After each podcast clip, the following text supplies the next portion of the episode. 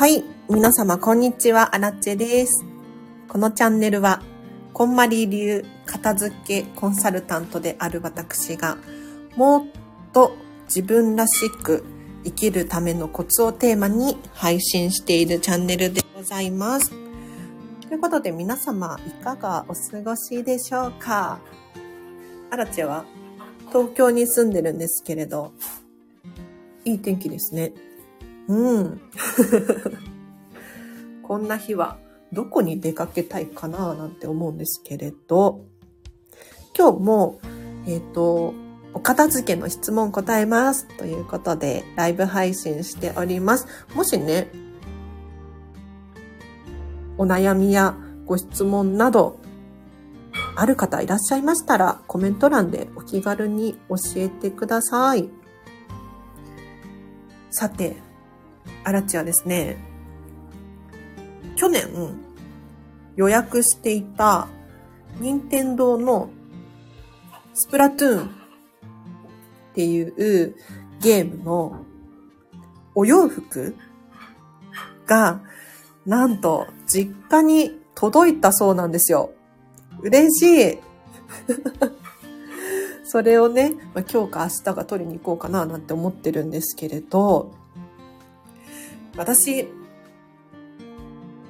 割とミニマリストなんですよ。お洋服とかも最近かなり減らして、多分ね、夏服、冬服、部屋着入れても20着くらいなんじゃないかななんて思うんです。ただ、だからといって物を買わないのかって言ったらそういうわけでもないんですよ。完全なミニマリストではないんですけれど、物がね、少ないことに心地よさを感じているので、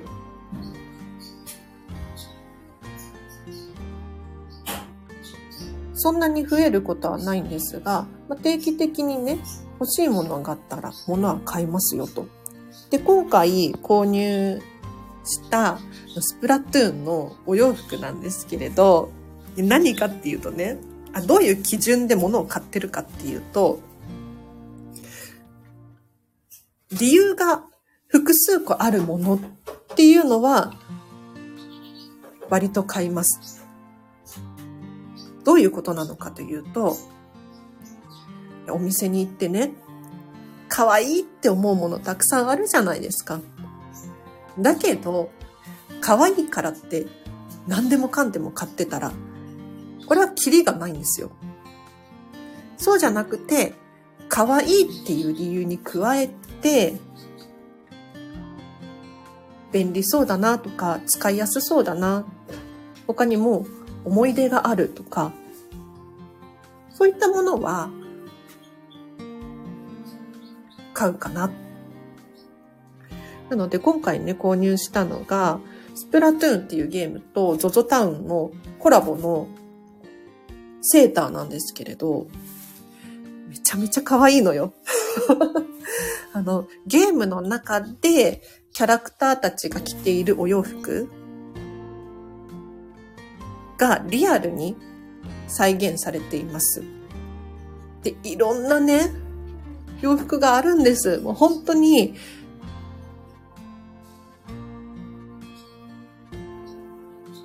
種類も様々で、私は唯一ニットだけ買ったんですけれど、本当はね、あれもこれもって思ったんだけれど、自分に似合うかどうかだったりとか、サイズ感だったりとか、あとはこれを着てどこに行きたいかなっていうことだったりとか、っていうので選んでいくと、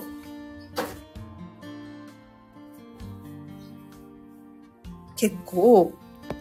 目安になるかなって思います。ということで、あらち勝手に喋っていますが、もしね、あの、質問などございましたら、コメント欄で教えてください。あの、こんまり流片付けコンサルタントに質問できることってなかなかないと思うので、ぜひ教えてほしいなと思います。皆様、お片付け、いかがですか？いや、お片付けはね、どんな習い事の中でも優先的にやってほしい。学んでほしい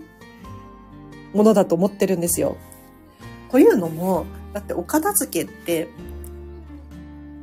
この世に生きている人だったら、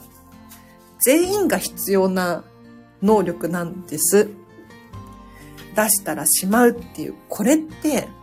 絶対に必要じゃないですか。だったらね、できたに越したことはないですよね。しかも、お片付けができた方が、人生が快適に過ごせるので、効率上がるし、生産性上がるし、いいことしかない。なので、ぜひお片付け、本当にどんな習い事よりも先に覚えてほしいなと思います。お片付けってね、あの、私は全員できると思ってます。嘘じゃないです。本当にで全員できる。というのも、皆さん、お箸持ってますよね。日本語喋れますよね。それと同じように、学ぶことでできるスキルなので、安心してほしいです。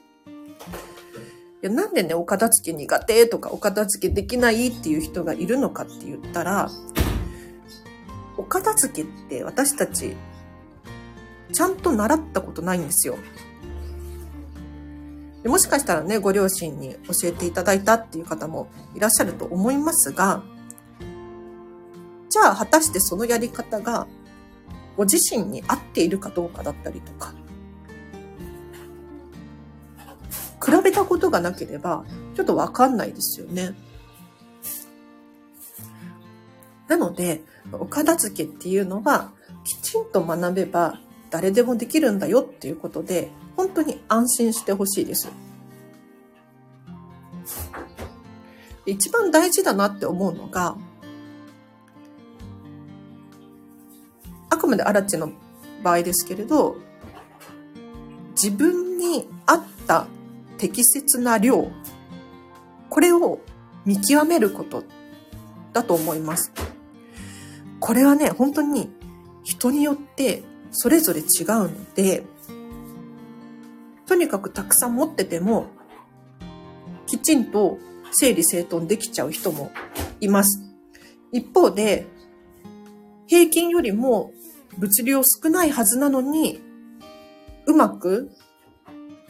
整えることができないっていう人もいらっしゃるんですよ。これは人それぞれ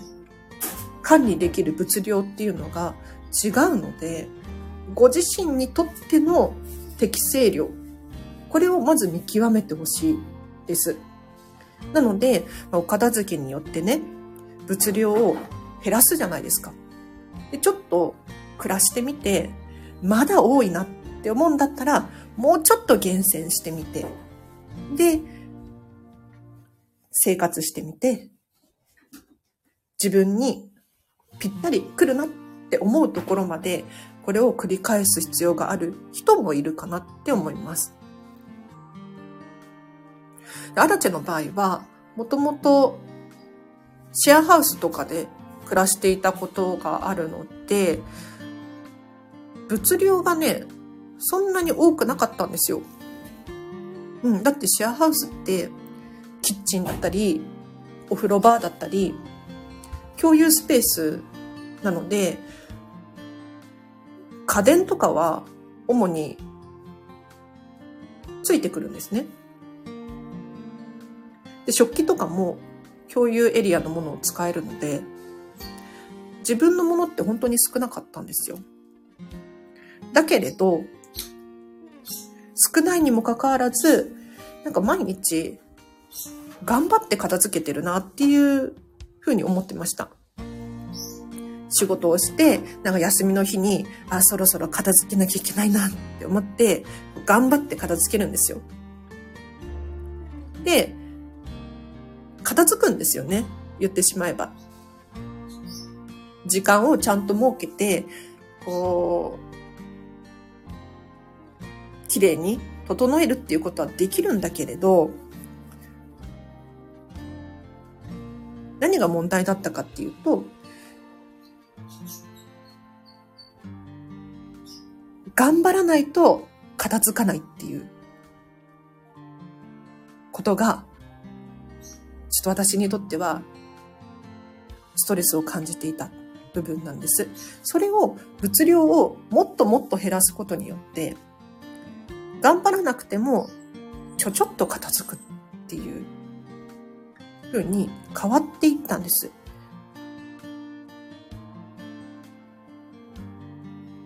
なので、本当に今、楽ですね。で、これに快感を覚えて、私は物を減らすことによって、もう、管理コストなんて呼んでますけれど、管理コストを下げているっていう感じでございます。あらち勝手に喋っちゃってますけど、いいですか？あれ？皆さん質問ないですか？質問などございましたら、ぜひコメント欄にお気軽にお書きください。なんかね、あの、このライブ配信なんですけれど、意外と人気でありがとうございます。スタンド FM で配信しているんですが、スタンド FM はね、放送した回、一個ずつ何人くらいが聞いてるよとか、何回再生されたよとか、いいいいねが何回押されたよとか、記録が見れるんですよ。なんかね、ライブ配信の方が再生される回数多いなっていうことで、皆様ありがとうございます。あの、ぜひね、お片付けしながらとか、家事をしながらとか、聞き流していただけるとはかどるんじゃないかなと思います。ありがとうございます。質問がないなら、あらっち自由に喋っちゃいますけれど、いいですか？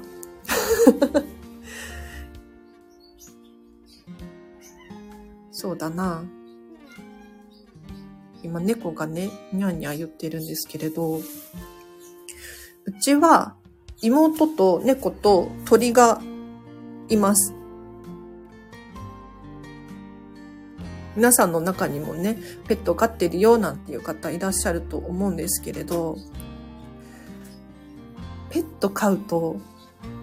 物増えますよね。まあそれはしょうがないんだけれど、なんていうのかな、そのペット用品どうしたらいいの問題っていうのがあると思うんです。なんかあの、餌だったりとか、掃除用品だったりとか、おトイレのなんとかだったりとか、おもちゃとかね。で、一番大事なのは、やはり適切な量っていうことになってくるんですけれど、おもちゃとかも、ペットちゃんによってね、好き嫌いがあるじゃないですか。せっかく買ったのにって思うかもしれないんですけれど、やはり不要なものにスペースをね、用意して管理し続けるっていうのはちょっともったいないなぁなんて思うので、ここはもうぐっと我慢して、おもちゃとかも手放す？っていうことが必要なのかななんて思いますね。あとは、お家の収納スペース？これって限りがあるわけですよ。はい。ということは、餌だったりとか、トイレ用品だったりとか、ストックできる量って人それぞれ違うと思うんですね。なので、ある程度ストックは必要なんだけれど、必要以上に持ち続けてしまうと、自分自身の生活っていうのが難しくなってくるわけですよ。なので、ここの最適解を見極める。これはいろいろ調整しながら、経験値を積むしかないですね。って思います。うちもまだまだだと思うんですけれど、なかなか難しいですよね。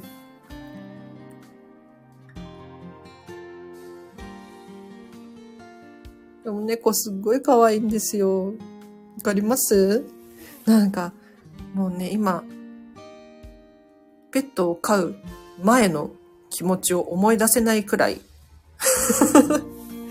猫可愛いっていつも思ってますね。なんかどんどん可愛さって増えていくんだなっていう驚き。なんか赤ちゃんの頃が一番可愛いかなと思いきや、そういうことでもなくて、それぞれの可愛さがありますね。あらち勝手に喋っちゃってますけど、いいんですか？あの、もしね、コメントしづらいとかっていう方いらっしゃったら、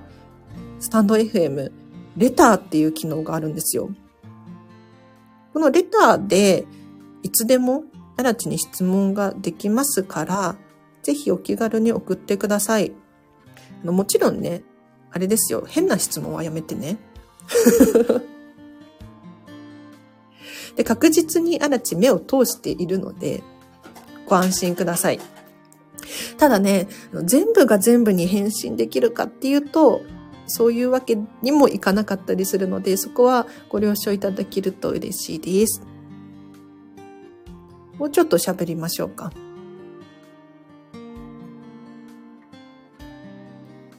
最近アラチェはジブリ美術館にハマってるんですよ。でなんでジブリ美術館片付けコンサルタントがね、こんなにハマるのかって言ったら、もう本当に皆さん行ってきてほしいんですけれど、とにかく、こだわりのものしか置いてないっていうところで、すごいんです。いや、さすが、なんかあの、先日ね、宮崎駿様の君たちはどう生きるかっていう映画がアカデミー賞にノミネートされたっていう情報が出て、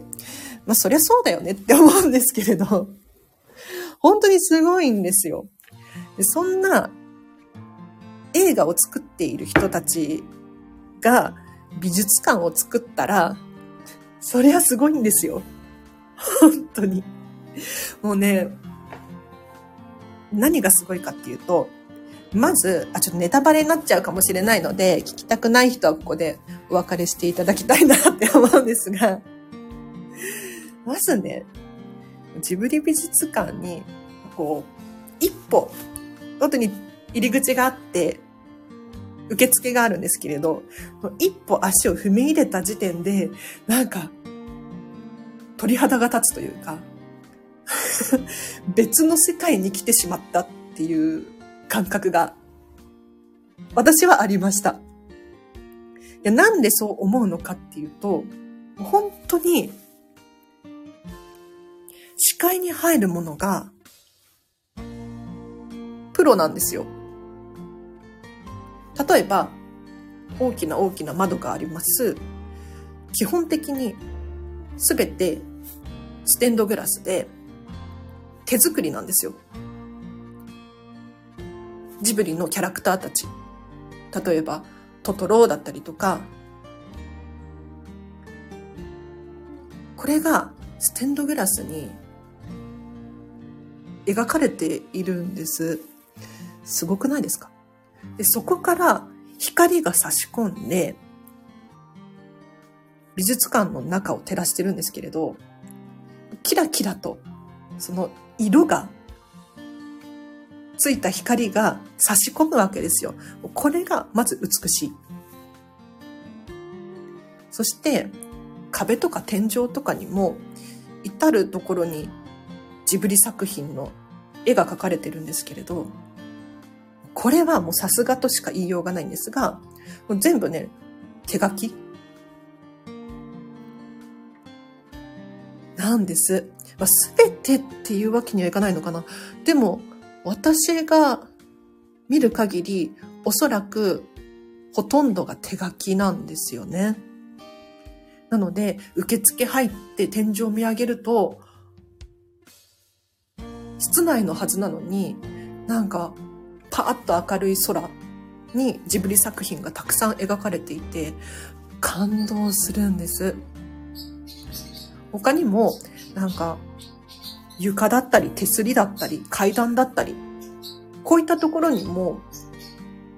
人が作ったんだろうなっていう温かみを感じるんです。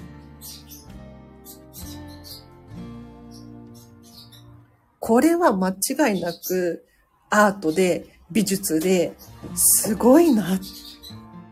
普通ね、美術館って言ったら、素晴らしい絵が飾られていて、私たちはその展示を見るっていうことが多いと思うんですけれど、このジブリ美術館は、この建物自体がアートっていうのが本当に伝わってくるんですよ。すごい。なんかね、私もマンションに住んでますけれど、正直ね、アートは感じないですね。普通の、あの、利便性を優先したお家だなっていうのを感じるんですよ。で日本、まあ、特に東京に住んでると、まあ、どこもかしこもそんな感じしますけれど、こうビルが建ってて、商業施設があって、駅があって、すごいんだけれど、なんていうのかな。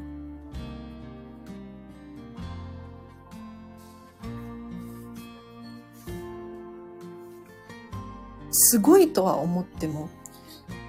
美しいかって聞かれると、どうだろう。これが、ヨーロッパとかになってくると、また話が別なんですよね。私、もうかれこれ8年くらい前に、アイルランドっていう、イギリスの隣のちっちゃい島に住んでたんですけれど、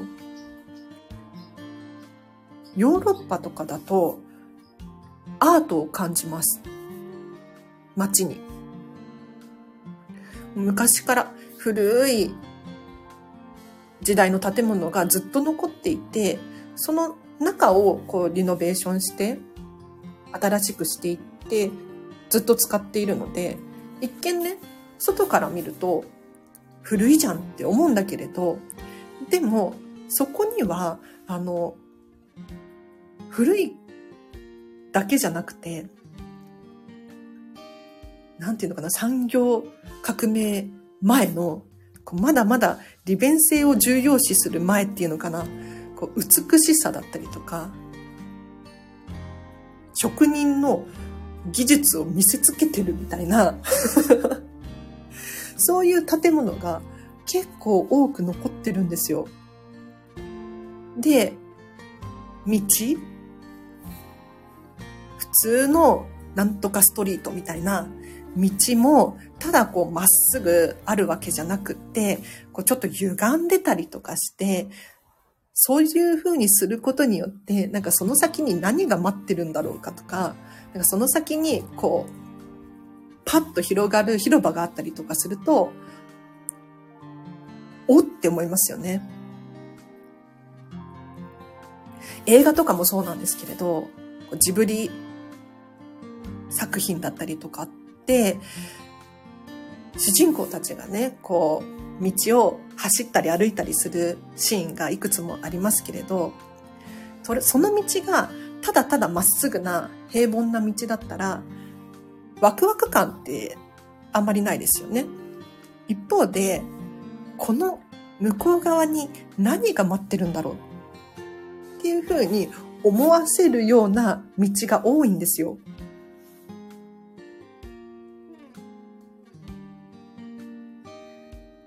なので、ちょっとジブリ美術館に話を戻しますけれど、あの建物自体が美術。アートだなって本当に思います。なので皆さん本当にジブリ美術館行ってほしい。だって大人1000円ですよ。なんか意味がわかんないくないですか？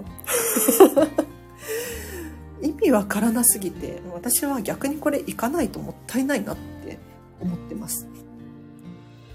あらち勝手に喋っちゃってますけど、もしね、こんまり流片付けコンサルタントに質問があれば、コメント欄で教えてください。答えられる範囲ですけど、答えますよ。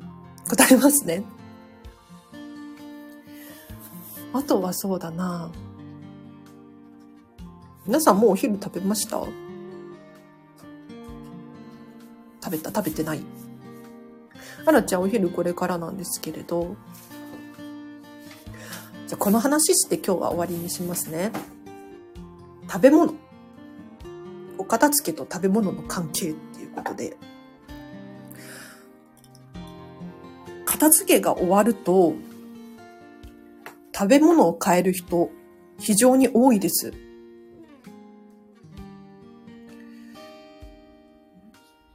例えば、キッチンを片付けますよね。冷蔵庫の中、片付けますよね。食品のストックとか。一回、ご自身が持っている食品たちっていうのを改めてもう一度見つめ直す。そうすると気づきがあります。例えば、本当はもっとこうこうこういうものが食べたい。もしくは、もっと自分で作りたい。逆に、本当は作りたくない。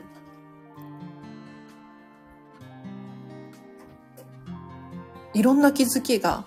あると思います。そうすると、じゃあ食品のストックやめてみようかなとか、違うものにしてみようかなとか、これだったら簡単に作れるかなとか、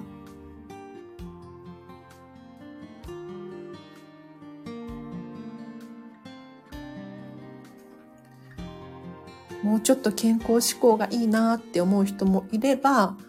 簡単に食べれる方がいいなって思う人もいます。これは人それぞれ違うので、何が正解不正解っていうのはないんですけれど、ちょっとね、